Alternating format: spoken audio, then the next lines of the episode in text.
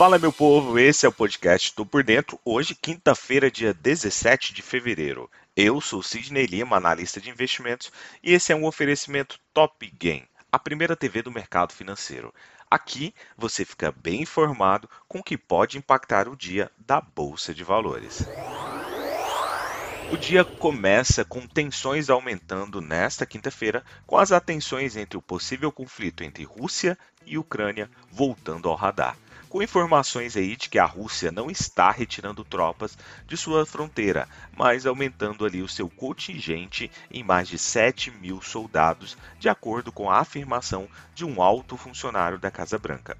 Putin, por sua vez, diz que prefere a solução diplomática entre os países. Ontem, o Ibovespa voltou aos 115 mil pontos após cinco meses, com o avanço da Petrobras e após o Banco Central norte-americano adotar um tom menos duro do que o esperado em sua ata de política monetária.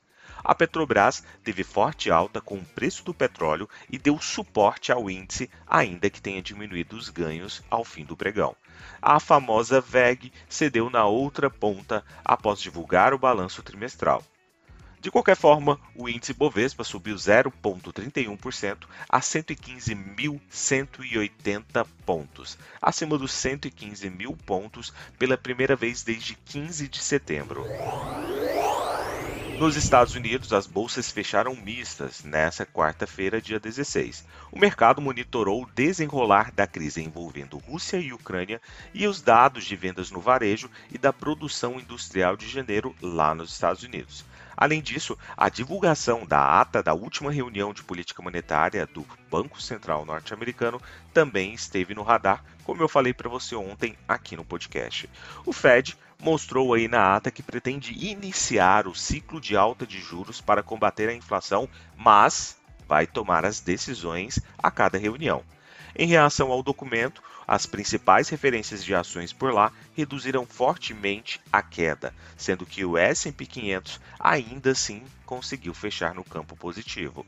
O índice Dow Jones fechou em queda de 0,16, o S&P 500 a 0,9% de alta e o Nasdaq com uma queda de 0,11. Na Europa, as ações por lá tentaram manter a estabilidade nessa última quarta-feira, impulsionadas por papéis focados em commodities, com tensões entre Rússia e Ucrânia no foco. O índice pan-europeu Stock 600 fechou com variação negativa de 0,07%. Empresas petrolíferas e mineradoras lideraram os ganhos, mas preocupações persistiram depois que os Estados Unidos e a OTAN disseram que a Rússia ainda estava enviando tropas para a fronteira com a Ucrânia. Kiev também pareceu culpar a Rússia por um ataque cibernético. As ações do Japão caíram após o fechamento de quinta-feira, com perdas nos setores imobiliário, mineração e química, petróleo e plásticos. No encerramento em Tóquio, o Nikkei 225 recuou 0,83%. Hoje, o petróleo recuperou parte da queda de mais de 2% no comércio asiático, depois que rebeldes apoiados pela Rússia no leste da Ucrânia acusaram nesta quinta-feira as forças do governo de Kiev de bombardear seu território com morteiros.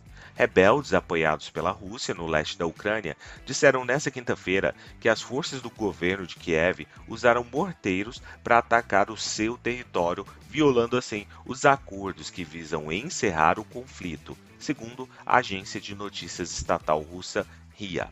A Rússia reuniu mais de 100 mil soldados perto da fronteira com a Ucrânia e o Ocidente ameaçou Moscou com novas sanções se de fato ele atacar. O petróleo caiu mais cedo depois que a França e o Irã disseram que as partes estão mais próximas de um acordo para salvar aí o acordo nuclear do Irã de 2015, com as potências mundiais compensando as tensões sobre a Ucrânia.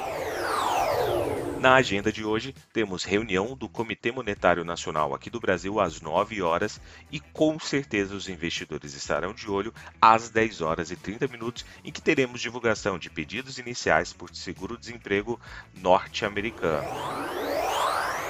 A temporada de balanços continua aqui no Brasil com resultados de JHSF, Aeres, Neoenergia, Taesa, Banco BMG, Rumo e Gol. Partindo para as cotações, agora que são 7 horas e 13 minutos do dia 17 de fevereiro, temos trio norte-americano tudo em queda, com Dow Jones a 0,50% de queda, S&P 500 a 0,51% de queda e Nasdaq Bolsa da Tecnologia a 0,60% de queda. A Alemanha, por sua vez, tenta ali se manter em um terreno mais estável, com 0,01% de alta. Já o índice VIX está sinalizando temores com 4,93% de alta neste momento.